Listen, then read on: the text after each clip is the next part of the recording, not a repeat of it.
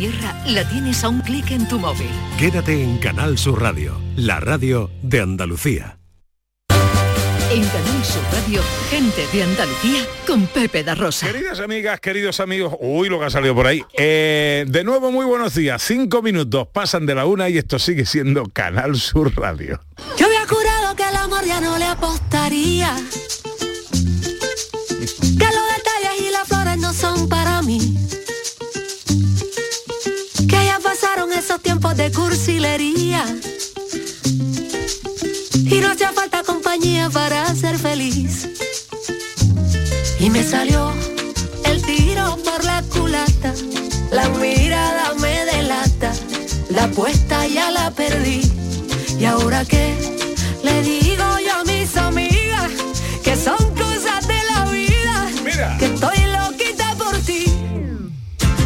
colaste en mis sueños. Hola, hola. Sin pedirme permiso.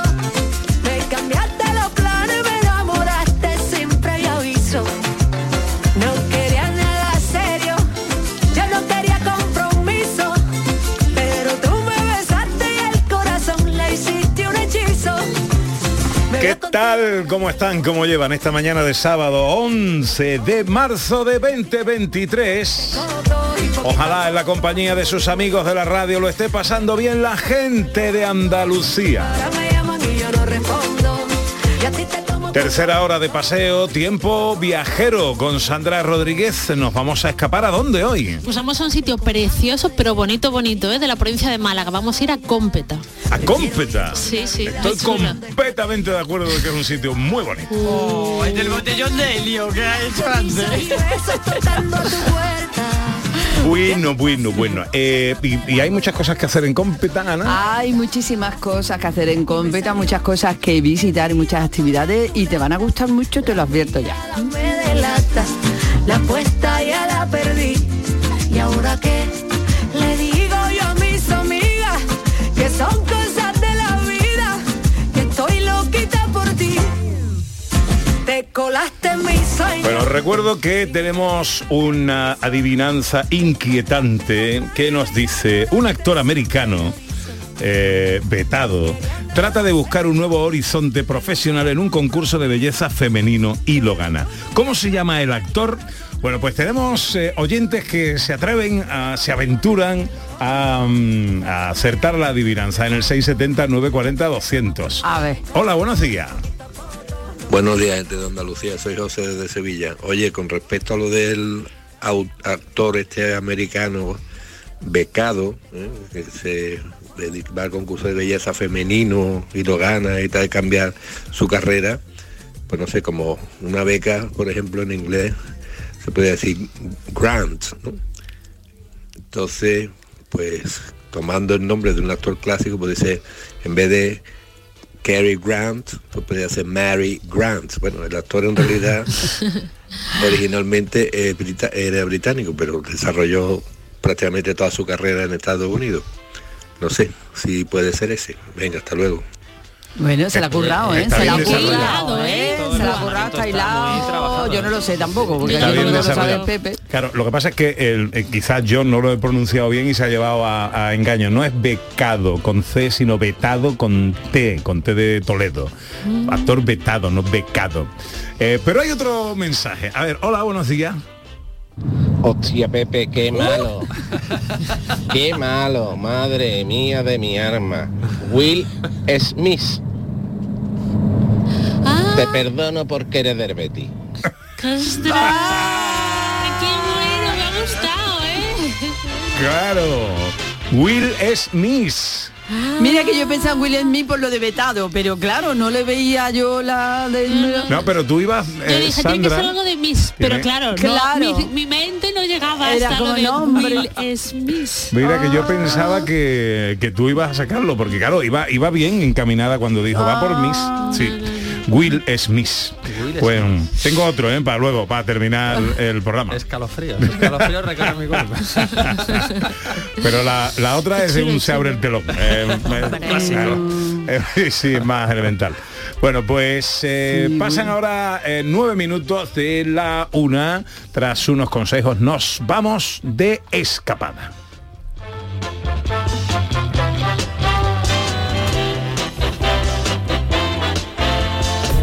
Sofía tiene 22 años. Siempre le han gustado las matemáticas y todo lo relacionado con el espacio. Desde pequeña tenía clara su vocación. Sabía que quería hacer una ingeniería.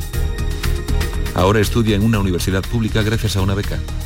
Cuando termine piensa ampliar su formación con un doctorado que le permita completar su currículum y dedicarse a uno de los campos con más futuro, la aeronáutica.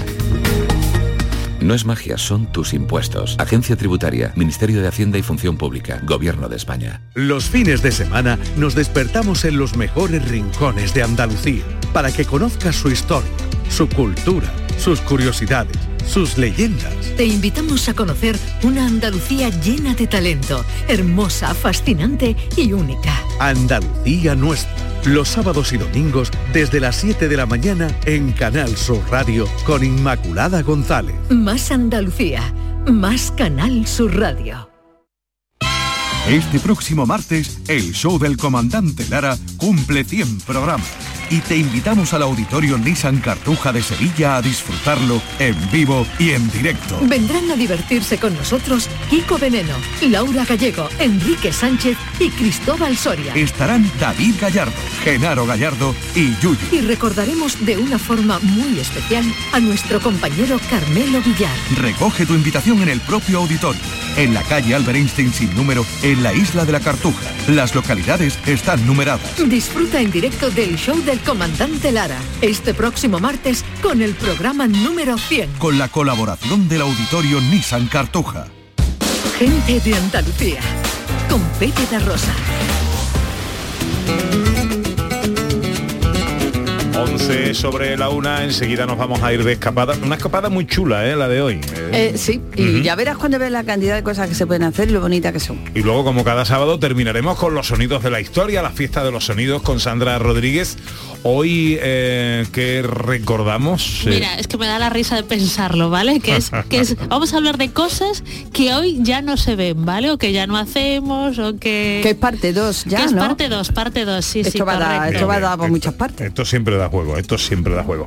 Eh, pero antes queremos hacer una paradita en Vera, eh, nos vamos eh, hasta Almería y hablamos de una exposición que nos trae las luces y las sombras de la industria minera en la provincia almeriense. Y así se llama la eh, exposición Luces y Sombras, la sociedad del sureste de España en tiempos mineros, siglo XIX y siglo XX. Está organizada por el Ayuntamiento de Vera y pretende perfilar y que conozcamos cómo era la sociedad almeriense en la época en la que la industria minera pues era la principal fortaleza económica de la provincia. Magdalena Navarro es investigadora histórica y coordinadora de esta exposición. Hola Magdalena. Buenos días, Me encantaba de saludarte, amiga. ¿Qué tal estás? igualmente. Eh, ¿Qué tiempo tenemos hoy aquí en Vera, en Almería? Pues tenemos un tiempo absolutamente primaveral como para acercarse y disfrutarlo. Estamos cerca de los 30 grados. Uh, maravilloso. ¿Y el viento? Apenas hay viento. Ah, muy bien, Apenas fantástico. hay viento, gracias a Dios. En el convento de la Victoria eh, de Vera, desde el sábado 11 de marzo, desde hoy hasta el domingo 7 de mayo. ¿Qué vemos aquí?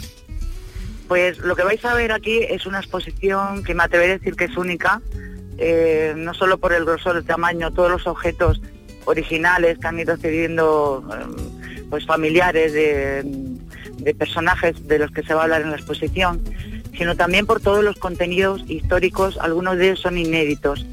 Básicamente la, la exposición pues lo que pretende es mostrar cómo era la sociedad, no solo la sociedad burguesa que se creó eh, a principios del siglo XIX, sino también cómo eran las sombras, cómo era la vida del minero, cómo eran sus condiciones laborales, eh, la explotación infantil, la medicina. Eh, es realmente una, la exposición de la industria minera de- decimonónica más grande que se ha hecho en Almería capital hasta el momento. Más de 500 Almería, objetos originales. Sí, aproximadamente unos 720, para ser más exacta. Eh, se va a ver pues cómo eran los propietarios, los prohombres, los personajes. eh, se va a hablar de minería y masonería, minería en relación con la religión. Eh, hemos habilitado también un espacio en el que se va a poder mostrar una réplica de una escuela de mina que hubo aquí en Vera, una de las seis que hubo en España. Eh, estaba, bueno, pues un poquito rezagada en el pasado y, olvidada y, y la hemos querido destacar. Vera fue um, el epicentro pues de, del sector administrativo, judicial y también académico, por lo que os comentaba que aquí venían muchísimos estudiantes, no solo de Almería, sino también de fuera de Almería a formarse, porque todo esto tiene una, una raíz y la raíz fue el descubrimiento de un, de un filón de plata en la Sierra de Almagrera, en Cuevas de la Almanzora, en 1838. A raíz de ese filón, pues es- empezaron a explotar eh, mineros. Al día de hoy hay, cerca de 2.000 po- pozos que se pueden visitar eh, de manera guiada y eso pues conllevó a un revulsivo económico en toda la provincia. Eh, una exposición divulgativa para conocer las dos caras de la moneda, ¿no? Eh, de una parte la industria minera, el esplendor económico y la dureza además de ese oficio, porque le- leo, Magdalena, que vamos a conocer muchas cosas, algunas de ellas inéditas, ¿no? Como personalidades, mujeres propietarias, minería y fe, minería y masonería, o sea, más que interesante. Exactamente. Y hemos localizado también un, un- un personaje que me ha costado, bueno, nos ha costado lo indecible, localizar a una mujer minera que la subo, porque normalmente las labores de, la- de, la- de las esposas de los mineros pues era atender la casa y llevarles el alimento. Pero eh, nos consta que en la provincia de Almería también hu- hubo mujeres mineras que hacían limpiado de minerales y hemos localizado a una que bajaba las minas. Se llamaba Rita, Rita la mina la llamaban, y mm, bueno, empezó a trabajar junto a su hermano, ella era de Vera, todos los días a- y se desplazaban pues como a 50 kilómetros, que era donde estaba la Sierra de Vedar, para hacer esas labores tan duras. Y por otro lado también hemos intentado destacar pues la labor de, de la mujer empresaria que la hubo, aunque es verdad que la mujer estaba silenciada durante todo el siglo XIX y parte del XX hasta mm, después de, pues, prácticamente después de la, la época de la autarquía. Eh, hemos destacado algunas mujeres propietarias, eh, algunas le llegaban los legados pues de manera testamental al fallecer algún familiar, pero también hubo alguna que lo explicamos, la señora Berruezo, que al fallecer su marido, que era propietario de una fundición, ella se tuvo que hacer cargo de y responsable de esa empresa. También hemos querido destacar la importancia que tuvo eh, la provincia de Almería en general, tras este hallazgo, a nivel mundial. Desde los puertos de Garrucha, puerto, el puerto de Almería, incluso el puerto de Águilas por cercanía, aunque es Murcia, pero estaba muy cercano, se exportó mineral eh, de plata, plomo y hierro a nivel internacional, a China, a Estados Unidos, a Cuba, bueno, eh, la verdad es que nos hemos introducido también en las hemerotecas internacionales y hemos encontrado muchísimos artículos que hablaban de la zona. Y eso también lo, lo vamos a destacar. Nuestra historiadora Sandra Rodríguez quiere hacerte una pregunta. Me parece maravillosa días, la-. Hola, ¿qué tal? Me parece chulísima la, la exposición y todo lo que lo que habéis recogido. Y tuvo que ser durísimo el trabajo de investigación para haber, para haber recuperado una figura de lo que comentabas tan extraño, ¿no? De una mujer minera que bajaba al pozo. Ha tenido que ser muy intenso. Comentas también que reflejáis la vida dura de los mineros. ¿Cómo fue el proceso para ver o para entender lo que era la vida cotidiana de un minero en aquella época, en el siglo XIX? Pues primero mm, agradecerte que, que, que lo aprecies este trabajo, si ha sido un trabajo de campo, sobre todo el trabajo de campo con respecto a los mineros. Nos hemos acercado a los, a, a los descendientes, fundamentalmente a las personas más longevas que todavía recordaban desde su, desde su niñez pues lo que pudo hacer su padre o su abuelo. Y esto sí me gustaría trasladarlo. eh, este evento lo organiza eh, el Ayuntamiento de Vera, al que hay que agradecerle pues que se pueda divulgar este tipo de, de cultura e historia que también se acerca también al turismo.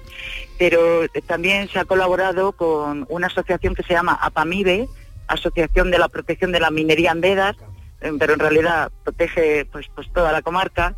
Y, y a través de ellos, mm, en mi caso, colaboro eh, justo en lo que acabas de comentar, en buscar la raíz eh, de cómo vivía el minero, en qué circunstancias se encontraban, las enfermedades que, que padecieron, los accidentes, eh, la- la- las labores que ejercieron. Y eso eh, prácticamente es trabajo de trabajo de campo. Y muy de duro. hecho, hemos muy duro, la verdad que sí. Hemos conseguido, desde hace tres años estamos elaborando un directorio de mineros almerienses eh, eh, hemos conseguido un directorio de 4.000 mineros almerienses, no solo los que trabajaron en Almería, mineros que trabajaron en Murcia, eh, bueno, hasta en el Rif, en Marruecos, en Teruel. Y hoy por hoy podemos decir que es la lista de mineros más grande que hay en Andalucía. 300 de ellos eran de Vera. Qué bonito, además es un trabajo que pone en relieve gente muy anónima, que no tendría ninguna trascendencia o que se perdería si no recuperaréis vosotros estas figuras y toda esta profesión. Probablemente. Así es. Este directorio lo hemos introducido y cualquier persona mm, de Almería que sospeche que su ancestro fue minero, eh, su abuelo, su bisabuelo, su tatarabuelo, eh, puede in- introducir pues el nombre y apellidos y si está registrado pues le va, le va a aparecer eh, desde la empresa en la, que trabajó el oficio que, que hizo, eh, si tuvo algún tipo de enfermedad, accidente, etcétera. También te quería puntualizar Sí. que es una eh, exposición un tanto interregional también, porque en el siglo- a partir del siglo XIX la industria minera se expandió no solo en la provincia de Almería, también en, en el litoral murciano. Hablo de Mazarrón, hablo de Cartagena, La Unión, hablo de Águilas y hablo de Lorca. Y también van a haber algunas referencias a esa, a esa industria que estaba eh, pues intrínsecamente relacionada con la almeriense. Mm. Pues en el convento de la Victoria de la localidad veratense desde ayer, desde hoy, sábado 11 de marzo y hasta el próximo domingo 7 de mayo. Luces y sombras. La sociedad del sureste de España en tiempos mineros siglo XIX, siglo XX. Sin duda, eh, muy interesante. Magdalena Navarro es investigadora histórica y coordinadora de esta exposición. Gracias, Magdalena.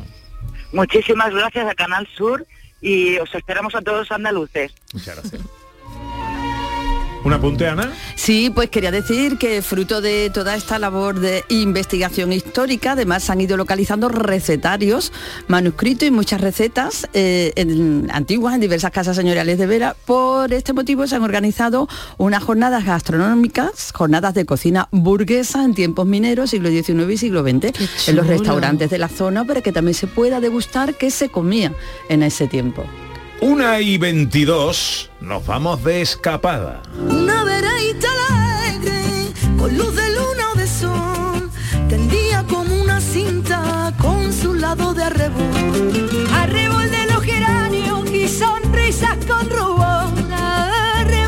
Derramada sobre la ladera sur de la Sierra de Almijara, en la comarca malagueña de la Asarquía, a 638 metros de altitud sobre el nivel del mar y a algo más de 51 kilómetros de Málaga capital, se encuentra nuestro destino de hoy, Cómpeta.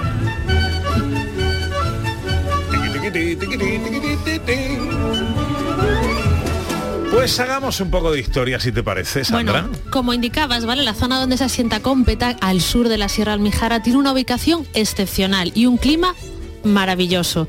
Por ello, a lo largo de la historia desarrolló intensamente la agricultura. Los orígenes de la localidad son un tanto inciertos, ya que los estudios realizados indican que no hay documentación escrita sobre Cómpeta hasta el siglo XV, ya en la época de los reyes católicos. Pero algunos trabajos publicados han conjeturado que los romanos se asentaron en esta localidad y que el propio topónimo de Cómpata Cómpeta, perdón, vendría del latín compita orum, que significaría algo así como cruce de caminos.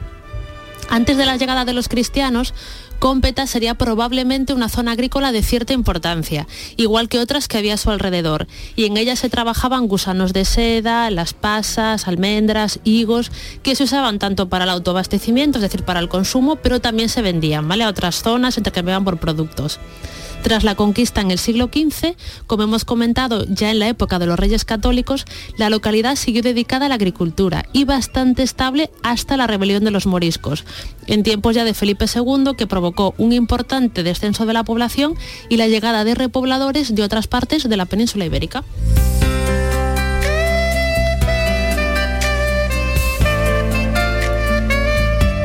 Con el devenir de los tiempos, Cómpeta se centra principalmente en la producción vinícola, que ha llegado hasta hoy en día con una especialización también muy alta en la producción de uvas pasas, de las pasas de Cómpeta.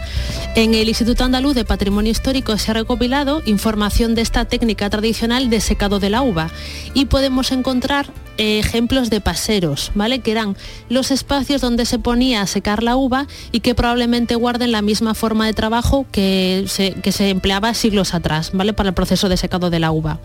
Cómpeta se vio duramente afectada por la filoxera en el siglo XIX, pero consiguió salir adelante y esta zona, pues recordemos que es emblemática por la producción de vino moscatel, que es una maravilla y es uno de los vinos quizá más importantes que tenemos hoy en la península ibérica. En relación con la vinicultura, en Copeta se celebra en agosto, en concreto el día 15, la Noche del Vino, donde se puede ver demostraciones de cómo se pisaban las uvas tradicionalmente y de todo el proceso de la vendimia, que se pisaban con los pies, vamos, antiguamente. Lo que pasa que ya ahora utilizamos prensas, que gracias a Dios, ¿no? Pero afortunadamente. Bueno, afortunadamente, ¿vale? Incluso en el Museo de Costumbres y Artes Populares de Cómpeta podemos visitar un lagar, que era un espacio habitual en las viviendas agrícolas de la zona. Y, ¿vale? Tenemos leyendita, ¿vale? Que esto siempre está bien, ¿vale? Esto está recogido en la obra de cuentos y leyendas de la Sharquía Costa del Sol, ¿vale?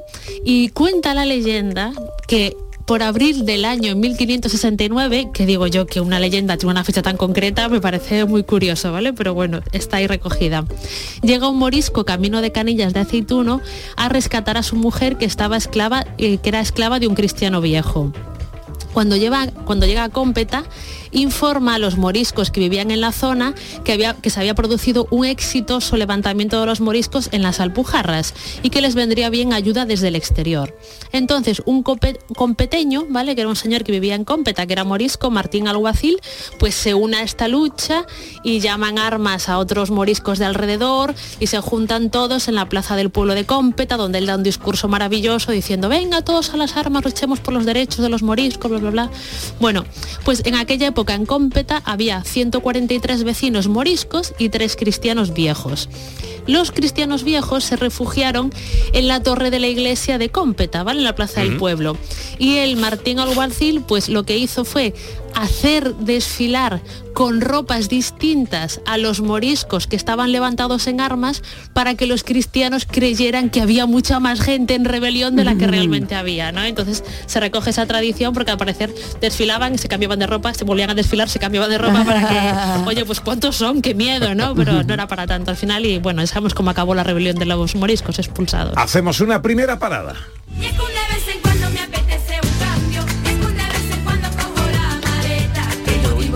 Sin complicaciones.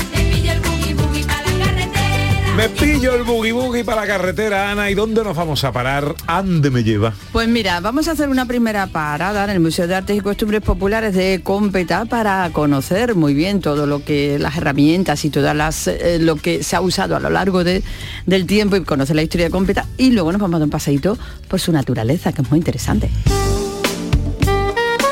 Mónica Ruiz es técnica de la Oficina de Turismo de Cómpeta. Hola Mónica, buenos días. Hola, buenos días, ¿qué tal? Encantado de saludarte. ¿Y tú? Igualmente, muy bien, aquí estamos. ¿Qué tiempo tenemos hoy aquí en Cómpeta? Pues mira, un tiempo estupendo. Hace un solano. Qué maravilla. Parece, vamos, ya en plena primavera, totalmente en Qué raro que haga mal tiempo, buen tiempo allí, ¿verdad? es muy raro. es, muy raro. es muy raro, eso es muy raro. bueno, cuéntanos, ¿qué, ah. ¿qué vemos en este Museo de Artes y Costumbres Populares? Pues mira, en el Museo de Artes y Costumbres Populares nos encontramos diferentes escenas de la vida cotidiana en el siglo, de principios del siglo XIX, finales perdón, finales del siglo XIX, principios del siglo XX, ¿no? Entonces son pues mm, una escena muy mona, muy bonita. tenemos, como ella bien ha dicho, un lagar, tenemos una escena de chacinería de cuando se hacía la antigua matanza, tenemos una escena de, eh, dedicada a la apicultura, a la abeja, donde encontramos antiguos eh, colmenas, precioso. la verdad que esta es un paseo por la historia que se, que se recrean diferentes escenas muy, muy llamativo, muy llamativo. La gente que va allí le encanta, le encanta verlo. Además que tenemos un montón de fotos, de, de cómpeta a través de, los años y es, muy bonito ver el cambio ¿no? que, se, ha, se, ha, tenido bueno, a pues, lo largo de estos años. Es una visita que recomendamos, estamos en Cómpeta, hay que visitar este museo, pero además de eso hemos dicho, y ya tanto Sandra como Pepe nos han situado Cómpeta y está en un escenario natural impresionante que también podemos recorrer a través de, de rutas y conocer toda esa naturaleza, ¿verdad, Mónica? Exactamente, estamos dentro de, del Parque Natural de Sierra Almijara, y dentro de este parque que, que se caracteriza por tener unos picos estupendos, maravillosos, vamos, que te ponen las piernas fuertes. pues dentro de este parque vamos a encontrar un montón de, de rutas, eh, unas rutas que, que muchas muy asequibles a, a todo el mundo, otras un poco con un poco más de, de dificultad, pero, pero vamos que encontramos rutas, por ejemplo, al Pico del Lucero, encontramos rutas por, la, por las antiguas ventas que, que había en la sierra, esas ventas donde hacían los, los arrieros los- las paradas cuando iban a, comerciar a Granada, que lo tenemos justo aquí detrás. Y, y hay una y también la ruta alrededor, justo detrás de Cómpeta, la ruta de Gavilán, de Gaviarra, que son, son preciosas. La verdad que, que son muy bonitas. Y como no, la ruta La Cebuchal, que es otro de los pueblecitos pequeñitos que se quedaron ahí olvidados eh, en la posguerra y de nuevo han renacido como, como un referente turístico que hay que visitar. Qué chulo. Eh, eh, Mónica, da ganas de, de hacerla todas. Ya cada uno según su capacidad andarina, pues ya mm, elige las de mayor dificultad, las de menos, si puede, pues hacerlas todas. Eh, imagino que tenemos cumplida información si nos acercamos a la oficina de turismo, donde nos recibirás tú seguramente. Sí, estamos, hay otra compañera también, Rosa, estoy yo, y ahí, ahí tenemos rutas en todos los idiomas, porque nosotros recibimos eh, visitantes de, todo- de todos lados, entonces tenemos todas las rutas eh, muy bien explicadas, con su, con su mapa para que las puedan seguir, que no se nos pierda la gente. Plan, plan. no. ¿Cómo, ¿Cómo llegamos a la oficina de turismo?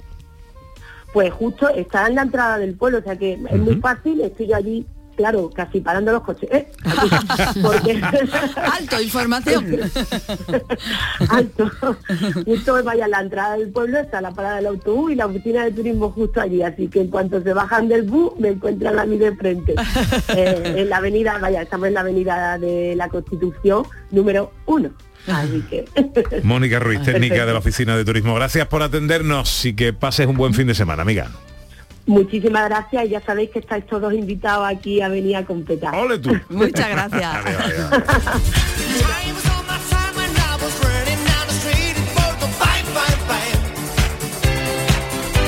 Visitas indispensables. Bueno, la primera, la iglesia de Nuestra Señora de la Asunción, es una iglesia del siglo XVI que se tuvo que reformar en el siglo XIX ya que va a sufrir ciertos destrozos tras el terremoto que en el año 1884 afectó a Cómpeta. Está ubicada en el centro de la localidad y es sin duda su edificio más representativo y destaca sobre todo la torre neomudéjar del año 1935. Segunda visita. Pues vamos a recomendar visitar la Plaza de la Vendimia y las y ver las casas colgantes. Es otro de los rincones mágicos con los que nos con los que cuenta Cómpeta. En la Plaza de la Vendimia podemos ver varios mosaicos donde se explica la elaboración del vino moscatel y podemos admirar desde un mirador las casas colgantes que están construidas sobre rocas y son totalmente blancas que nos dan una de las estampas más bellas de la localidad.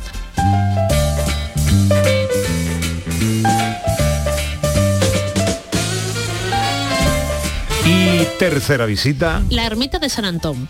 Es una ermita construida en el siglo XVIII de factura muy sencilla. En ella se celebra la festividad del San- de San Antón, donde los dueños de los animales pueden acudir para recibir su bendición y que estuvieran protegidos durante todo el año. Está a las afueras de Cómpeta y es nuestra tercera visita indispensable. Pues ahí están las tres visitas que nos recomienda nuestra historiadora Sandra Rodríguez en la escapada a Cómpeta, en Málaga, la iglesia de Nuestra Señora de la Asunción, la Plaza de la Vendimia y Casas Colgantes y la ermita de San Antón.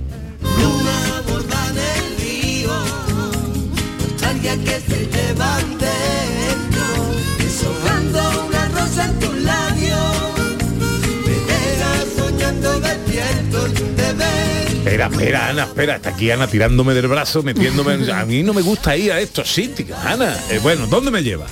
Pues te voy a llevar a eso, a un sitio que no te gusta nada. Hemos hablado de la importancia del vino, ¿no? De la producción vinícola en, en, en Cómpeta. No nos podemos ir sin visitar una bodega. Y vamos a visitar una bodega que lleva el nombre de la sierra cuya falda está Cómpeta, bodega Almijara. Y, y ya tiene que entrar en la bodega, ¿no? Vas a tener que entrar, Vaya. pero es por trabajo. Pepe. Vaya, bueno, si es por trabajo, venga. Eh, pues mira, aquí está María Socorro Ávila Lara, que es la propietaria de la bodega Almijara. Hola María Socorro, buenos días. Hola, buenos días, ¿qué tal? Pues encantado de saludarte. Igualmente. A mí no me gustan estos sitios, pero me obliga Ana y bueno, que ya que estamos, ¿no? Va- vamos, a Aquí con- estamos. vamos a conocerlo. Bueno, ¿dónde, Sí. primero, ¿dónde está la bodega? Bueno, la bodega está en Cómpeta, en la localidad de Cómpeta. Bueno, a la afuera, pero en, en el mismo pueblo. Bien. Eh, ¿De qué bodega, de qué historia estamos hablando? ¿Cuántos años, cuánta historia tiene la bodega Almijara? Bueno, la bodega, bodega Almijara como tal, como con el mismo nombre, son 30 años de historia. Pero antes también sido, fue bodega. En su inicio, ya lleva pues casi después de la guerra, casi fue ya formó parte de mi familia y a partir de ahí, pues bueno, ha sufrido varios cambios. Pero con el nombre de bodega y con nuestros vinos, tal como está ahora, son 30 años. Pero ya digo, hay más tradición detrás. 30 años. ¿Y cuáles son vuestros vinos, María Socorro? ¿Qué los distingue? ¿Cómo son? ¿Qué tipo de vinos son? Moscatel. Moscatel. Nuestra uva por excelencia es la moscatel de Alejandría y nuestros vinos pues son moscatel, tanto seco como dulce. Lo que pasa que es verdad que son los dulces los más conocidos, los más famosos de, de nuestro pueblo. Pero la moscatel engloba tanto, ya digo, como los vinos secos como los vinos dulces. ¿Se puede visitar vuestra bodega para saber el trabajo que hacéis? Pues sí, sí, sí, se puede visita- visitar y de hecho cada vez tenemos más visitas y la gente pues quiere conocer pues nuestra historia, cómo se hacen los vinos, porque la verdad es que aquí se hacen de forma muy particular y de forma muy artesanal igualmente, entonces pues sí, cada vez tenemos más visitas. Ujú. Cuéntanos, ¿cuál es esa particularidad de la elaboración de vuestros vinos? Bueno, aquí todo el trabajo en- del vino, empezando por el- las labores del campo hasta el- pues, el- la pizza, como tal se hace de forma muy tradicional porque claro, esto es un pueblo de montaña y el campo pues todo hay que, que trabajarlo, toda la labor es a mano. Y luego ya en bodega igualmente, porque para los vinos dulces necesitamos el asoleo, es decir, colocar la uva otra vez al sol para que ganen más azúcar. Se deshidrate. Se concentra la- aún más, claro, se deshidrate se deshidrata y al mismo tiempo se concentra muchísimo el azúcar, que es lo que necesitamos para los vinos dulces, para que sean naturalmente dulces, que se llama, es decir, sin necesidad de nada más, solamente la uva. Entonces, pues claro, eso es un proceso que, que es largo, es verdad, que es largo, que pero que bueno, que yo creo que para los vinos dulces que nosotros elaboramos merece la pena. ¿Cómo se llaman vuestros vinos y dónde los podemos conseguir? Bueno, nosotros, nuestros vinos, nuestra marca particular de nuestro vino es Jarel, la más conocida. ¿Cuál? y se llaman Jarel. Jarel. Nuestros vinos, sí, tanto secos como dulces como y luego hay otras marcas también que tenemos, pero la más conocida es, ya le digo, es, es Jarel. Pues Jarel. se pueden conocer en, bueno, en muchos sitios, en Málaga, como nuestros vinos pertenecen a la denominación de origen Málaga y Sierra de Málaga, pues bueno, pues se pueden encontrar en muchos sitios ya, ya en Málaga y puntos, claro. Fantástico. Oye, ¿por qué no nos das una página web o alguna dirección eh, para saber un poquito más de vosotros? Pues sí, pues www.bodegaalmijara.com. Bodegaalmijara.com. Pueden encontrar toda la información, toda la información para visitarnos, todo lo que deseen. Ajá. Se pueden poner en contacto también con nosotros para cualquier duda. Oye, está muy rico, ¿eh? El vino que nos está dando María Socorro a probar. Mira que yo, que sí. que yo no quería entrar, pero al final me voy a quedar aquí. Me voy a llevar una botellita Sí. para casa, por lo menos. María Socorro Ávila Lara es propietaria de la bodega Almijara, que nos eh, acogía amablemente en esta escapada a Competa. Eh, un beso muy fuerte, María Socorro. Otro para vosotros. Muchas gracias. Sé que revive a la poesía en cuanto el día se muere. A su ventana me asomo y su alegría me hiere. Nadie te va a querer como Andalucía te quiere. Nadie te va a querer como Andalucía ¿Algún apunte para finalizar? Pues ya que estamos tan cerquita de la Semana Santa, que quedan tres semanas, como quien dice, pues recordar que en Cómpeta y en general en toda la zona, la comarca de la Sarquía, tiene mucha importancia la celebración de la Semana Santa. Y está asociada a consumo, a productos gastronómicos que también son muy, muy ricos y que se pueden degustar estos días, como el potaje de garbanzos con bacalao, tagarninas, arroz con leche o las tortillitas de bacalao con miel, que son algo de lo que podemos ir a aprovechar la visita a Cómpeta y tomarnos alguno de estos manjares previos y durante la Semana Santa. Gentilicio de cómpeta. Competeño, competeña. Picasso describió y con la que Lorca pintó, Velázquez, Paco y Alberti, Carlos Cano y Juan Ramón Lazú, realista más real, Cada sábado una escapada a un rincón de Andalucía. elegante sin arreglar, millonaria sin dinero, que revive a la poesía en cuanto el día se muere. Nuestra escapada. me asomo y su alegría me hiere. Nadie te va a querer como Andalucía te quiere. Nadie te va a querer como Andalucía. ¿Quién te va a querer mejor que Andalucía? Andalucía te quiere. Nadie te va a querer como Andalucía. Enseguida los sonidos de la historia. Tenemos otro super sábado en Canal Sur Radio. El Málaga visita al líder Las Palmas a nada menos que 10 puntos de la salvación. Y además tenemos la jornada andaluza de Primera y Segunda Federación con el Covirán Granada, Gran Canaria en Liga ACB de baloncesto. Síguenos y te lo contamos en la gran jugada de Canal Sur Radio. Este sábado desde las 3 de la tarde con Jesús Márquez. Y mañana Super Domingo. Más Andalucía. Más Canal Sur Radio. Esta semana celebramos el 8 de marzo, Día Internacional de la Mujer, en una tierra llena de futuro, de mujeres con nombre propio. Yo nací en un pequeñito pueblo de Sierra Mágina, de Jaén, y mi suerte fue que en ningún momento me dijeron esto lo puede hacer o esto no. Las mujeres tenían prohibido estudiar en la universidad y en la área de ingeniería también. No es que no quisiéramos estudiar, es que estaba prohibido. Las carreras de ingeniería son fundamentales un poco tanto para el presente como para el futuro próximo y, y a medio y largo plazo diría que también para poder un poco cambiar la sociedad y, y mejorar nuestro, nuestro modo de vida. Canal Sur Radio con el Día Internacional de la Mujer.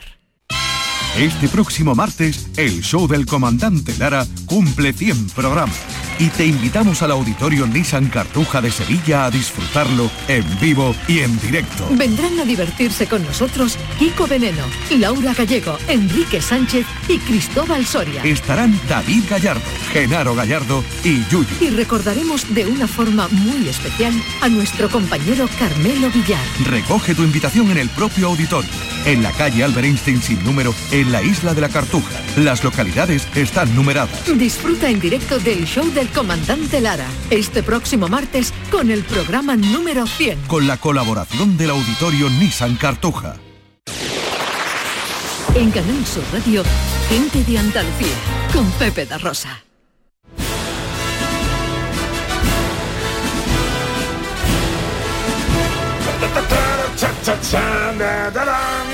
Cha, cha, cha, da, da, dan. 17 minutos para las 2 en la recta final de nuestro programa como cada sábado la historia a través de los sonidos los sonidos de la historia una manera de recordar nuestro pasado eh, pues a través de los sonidos que nos deja registrado el, el, Te están el- reando.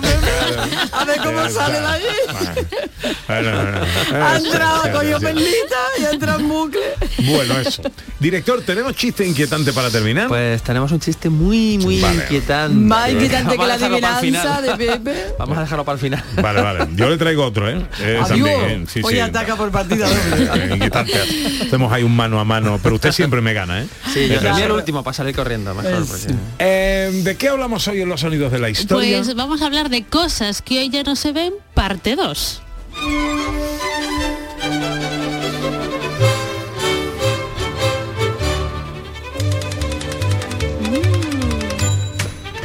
No se ven máquinas de escribir ya, ¿verdad? Esto es una pena, ¿eh? En, en la, en la reciente mudanza que he hecho, eh, eh, eh, a, a mí ha parecido una antigua máquina de escribir. Un Olivetti. Una Olivetti, pero antigua, Qué antiquísima. chulo. Y la he puesto en el salón como elemento decorativo ahí. Claro, un Eso altar. un un Eso ya son objetos de decoración y tipo museo para tener en tu casa ahí. Efectivamente. María tiene otra, nada. ¿no?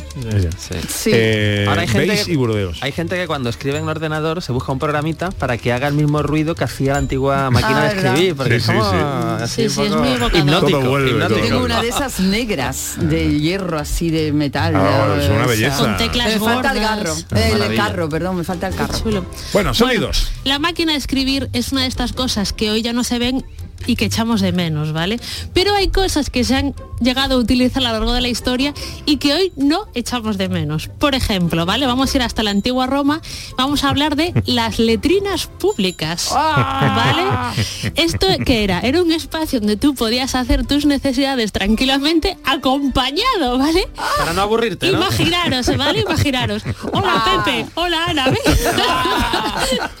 Todos al plan, ahí en común y hablando. Exacto, tranquilamente. Pero eso no es lo peor de las letrinas públicas, ¿vale? Romanas, sino ¿Creéis que había papel higiénico en Roma? No. Vale, pues había una cosa, ¿vale? Que se llamaba tersorium, que suena, suena muy fino porque es latín, pero que realmente era un palo con una esponja clavada. ¿Vale? Que ya sabéis para lo que podía servir, no lo voy a explicar.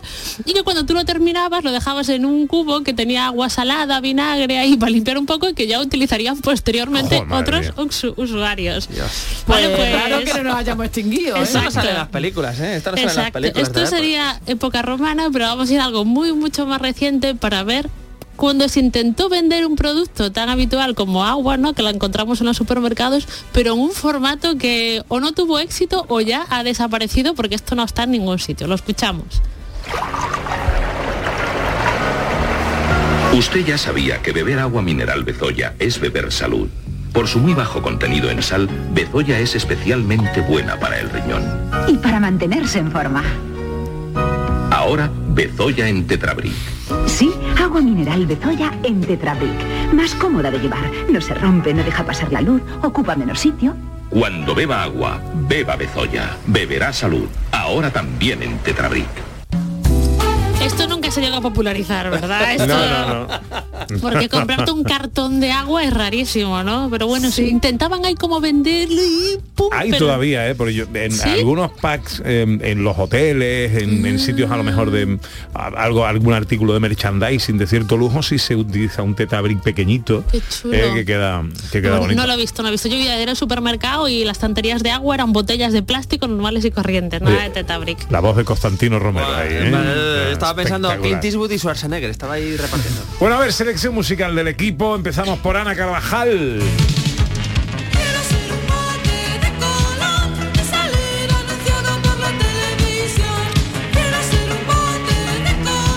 Qué ha elegido esta cosa, Ana? Está claro, vienen ya los detergentes en bombo, no, con la utilidad que tenía un bombo de detergente que servía para todo. Es verdad. Pues ya no viene, pues esto ya no se ve en ningún El lado. bote de Colón de Alaska y los eh, Tú le dices a un niño pegamoides. Con lo que valía para guardar juguetes, Todo, para todo, para todo, todo. para todo. Y ahora dices a un niño un bote de colón y te dice De eso hecho, qué. había como unos juguetes que venían como en un En un bote de ya. detergente, que era como de montar un tente, puede ser. Algo así, sí, es así gordo, un tente gordo. Sí, sí. Más sonidos. Bueno, otra cosa que por suerte hoy ya no se ve, ¿vale? Que son los duelos. ¿Vale? Hubo un tiempo, ¿vale? Bueno. Esperad, esperad que hubo un tiempo, ¿vale? Desde más o menos siglo XV hasta principios del XX se llegaron hasta Buah. en el que tú por una causa de honor te podías batir en duelo con alguien, ¿vale? A mí eso me parece maravilloso, ¿eh? En me has ofendido. me has ofendido. A las seis delante de la iglesia. Te tiro un Hombre. guante, te tiro un guante ahí, porque los anglosajones se tiran casi como un guante y quedan a una hora y tienes que ir y disparar, ¿vale? Pues esto existió, por suerte ya no. De hecho, se prohibió, ¿vale? Lo tuvieron que prohibir porque la gente se batía en duelo, era increíble. De verdad. Hubo un duelo muy conocido en Estados Unidos, que era el duelo Burr-Hamilton. He leído que era muy conocido, pero le pregunté a John Julius antes y él no lo conocía, ¿vale? O sea que tampoco sería para tanto, que fue en el año 1804 y fijaros, fue entre Aaron Burr, que era vicepresidente de los Estados Unidos, y Alexander Hamilton, antiguo secretario del Tesoro. Es como si ahora hay dos políticos de primera línea se baten en duelo, ¿no? Pues 1804. Que esto al final de idea, no de idea. murió uno de ellos, ¿vale? Murió Hamilton, que además fue una cosa absurda porque Burr disparó como a una rama de un árbol, pero rebotó la bala, pumba, y le dio a Hamilton. Que estaba de Dios. Que, vamos. Estaba de Dios. Estaba que, que se fuera, estaba que se Vamos, fuera. un cachondeo. Y el caso es que la cosa al final acabó es tan triste, ¿vale? Esto que acabó en un musical de Broadway, ¿vale? La historia. O sea, que hay canciones. Pero bueno, por suerte hoy ya no vemos los duelos, ¿vale? Y tampoco vemos esto. Avión puede volar escapando del radar, ¿de verdad? Miau. ¿Por qué el guepardo corre tanto y con tanta polución seguirá aguantando? Aquí tienes ayuda para que tus deberes no sean deberes. Saber y entender. La enciclopedia en fichas coleccionables con todos los temas para todas las edades. Como puedes aprender sobre Mozart tú también, no te debes perder. Saber y entender. Saber y entender número uno más archivador solo 195 pesetas. Ya las Enciclopedias, las pesetas. Ahora todo el mundo te quiere dar una enciclopedia, ¿vale? Nosotros tenemos en el en el Gallego de Sevilla tenemos una biblioteca. Pues todo el día, todos los días viene alguien diciendo, oye, tengo una enciclopedia en casa, ¿os la traigo? No, no la queremos. ¿Vale? No nos caben ya más enciclopedias. Y ahí estaba Ahí Bruce estaba Willis. eh, Ramón Langa, Bruce Willis. Vendiendo la enciclopedia. Bueno, eh, seguimos con la música, selección de Sandra Rodríguez.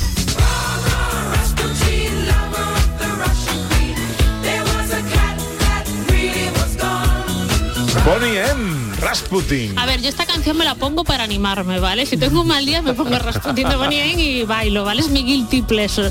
Pero decidme, un solo grupo de hoy en día que haga este tipo de música. Y que sea tan buena, tan divertida y tan atemporal, ¿no? Porque esto me tiene encantaba. 30 años. o- Y este tipo de música que para bailar le cantan a Rasputín. O sea, es que es una Exacto, exacto, es que brutal. No hay ¿A grupos como Bonnie hoy en día. No Esto sería hay. políticamente incorrecto. Totalmente. Sonido, Sandra. Venga, eh, otra cosa que hoy ya no se hace por suerte, ¿vale? Que son las sangrías, ¿vale? ¿Cuál? Oh, verdad que te ponían la... De la- de las no sangrías de, De las ricas, ¿no? Sí, no, las La de las sanguijuelas. Bueno, es una práctica médica muy común que se utilizó como desde la antigüedad hasta el siglo XIX. Pero bueno, ¿qué os pasa desde la antigüedad hasta el siglo XIX? ¿Por qué no se evoluciona? ¿Y tú qué, qué hacías? Pues tenías cualquier problema médico, había una teoría que decía que los humores, que eran como los fluidos corporales y tal, tenían que estar equilibrados, entonces te pasaba algo y te hacían una sangría. Que podía ser, o te hacía un corte el propio cirujano, o te ponían sanguijuelas, que era todavía más asqueroso y peor. ¿Vale? Al parecer, ¿vale? Según estudios médicos, hay ciertas enfermedades para, que, para los que una sangría puede venir bien, ¿no? A lo mejor tensión alta o una cosa así, que no lo entiendo, no, no conozco medicina, ¿vale? No lo puedo decir. Pero en general, no, error, ¿vale? No se puede hacer sangría para todo. Y era terrible, en una anemia te hacen una sangría, pues imagínate, te descontrolan. Nenes de la casa, no se hacen sangrías ya, ¿eh? Exacto, ¿vale? Solamente de las otras, de las de los guiris. De las buenas. De las y también se ha perdido, por des- esto sí que por desgracia, anuncios de detergentes donde una señora habla en el supermercado como si fuera una cámara oculta.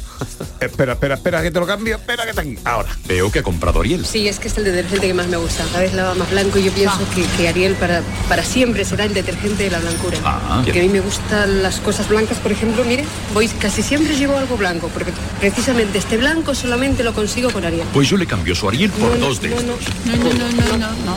Son No, dos, ¿eh? Imposible, no lo conseguirá. bueno, no falla. No cambian, porque Ariel es blancura. Ariel para No, mí es es, que el- estamos... eh, esta es la voz del malo de la jungla De la jungla de cristal, de la ¿Pero Rickman. qué os pasa aquí, O sea, estaba todo, todo preparado ¿eh? para que confluyera. Esta es la canción que ha elegido nuestro director.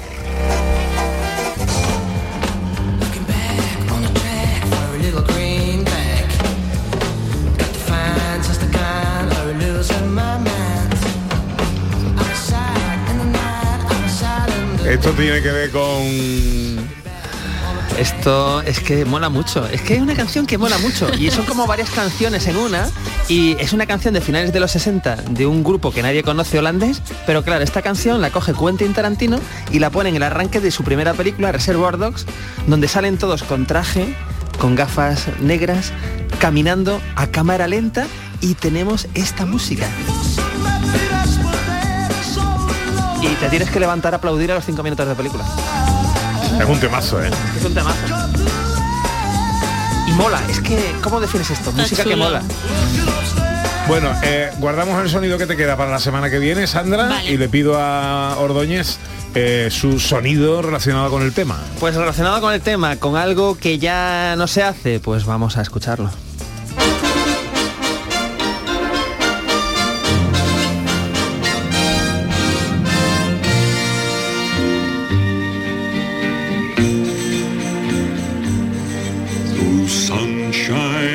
Se hace, ahora ya no se hacen westerns. Entonces esto es un poco triste. Menos mal que Canal Sur pone todos los sábados a las Menos tres y media mal, uno. Menos mal. Eh, ahora lo que tenemos son películas de superhéroes y tal. Entonces en los años 40, 50, hasta los 60 incluso, lo que había no eran superhéroes, eran vaqueros, eran cowboys, eran sheriffs y era maravilloso.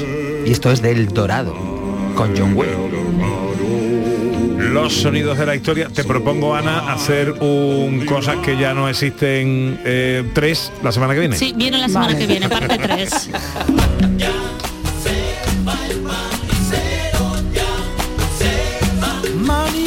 Bueno, antes de preguntaros eh, eh, eh, lo que vais a hacer hoy, eh, ahí va la adivinanza inquietante. A ver.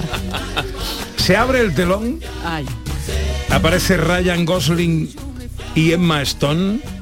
Él va vestido como los Manolo, pantalón de campana, camisa con chorrera y cuellos largos por encima de la chaqueta, y ella con un traje de gitana. ¿Cómo se llama la película?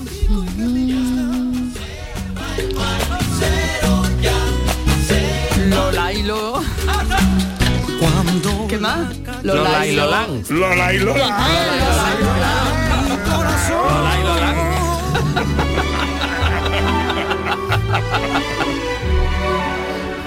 Claro, hombre, esta era para cinéfilos. Sí, sí. Ah, pues sí, claro. Hay que- Claro. Hay que recordar que Ryan Gosling y Emma Stone eran los protagonistas de La La Land. Ya vale, pero lo que no eh, yo actualizaba era la película. La La Land. Lola y Lolan. Lola y Lolan, o sea que no, simplemente la versión castiza. ¿Qué va a hacer hoy Sandra Rodríguez? Pues mm, dar un paseíto de sábado por la tarde por la ciudad, disfrutar un poco de las tiendas, un café tal vez, una Ah, cerveza si es más tarde, algo así tra- tranquilo y relajado. ¿Qué va a hacer Ana Carvajal? Pues hoy tengo una agenda muy apretada. Tengo almuerzo familiar, cena con amigos, tengo la agenda apretadísima. Bueno, vaya por Dios. Sí. Eh, No, no, de- Pues nada, nada, disfrute usted que de- del callejeo, que se lo ha ganado. Bueno, nosotros hacemos cuenta atrás porque tenemos que irnos.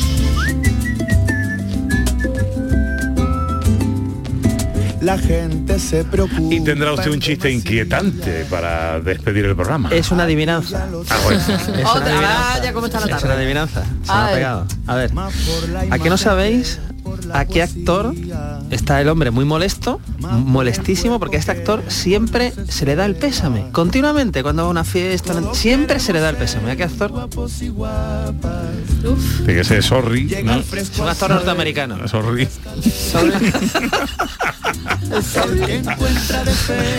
Sorry. A ver, os doy una pista. Es un actor norteamericano que también está vetado. Adiós. Déjame por favor que yo prefiero No caigo, director. Si no, no, os lo digo ya. Es a Johnny Depp. Depp. Bueno, bueno, bueno. Vale, ¿Qué yo me sorry. Santiago? Yo me he ido al sorry. No, no, no. No me venía ningún sorry de apellido por ahí. Iba a ser Antonio Bandera, el sorry. Bueno, No nada, iros a descansar, Ordóñez qué va a hacer hoy. ¿Qué va a hacer hoy, Ordóñez? Quedarse con Roy, porque si Sandra va a Pues, sí, hacer todo sí, eso. yo voy a quedarme con Roy al parque, si no yo voy al parque, al parque. apareciera del libro solo vemos la portada y del armario solo la madera Hasta aquí tres horas de radio, tres horas de paseo por Andalucía, tres horas de compañía que no saben ustedes cómo nos gusta. Como quiera Ahora se quedan con la información en Canal Sur Radio. Si no le das trabajo a la mollera. María Chamorro estuvo pendiente de todo en la producción y el gran Antonio Franco Chiqui en los botones. que por fuera. Dejadme por favor que yo prefiera cuidarme más por dentro que por fuera. Cuidarse. Cuidarse más por dentro que por fuera es una buena sugerencia. arrugas, papada bello, patas de gallo, semblante equino. Fallo, impurezas, dientes. Volveremos mañana, será a partir de las 11 y ojalá estén todos ahí. Estoy divino. Dejadme por favor que yo prefiera cuidarme más por dentro que por fuera. Dejadme por favor que yo prefiera cuidarme más por dentro que por fuera. Sean inmensamente felices, amigas, amigos. Que yo prefiera Y hasta mañana si Dios quiere. cuidarme más por dentro que por fuera.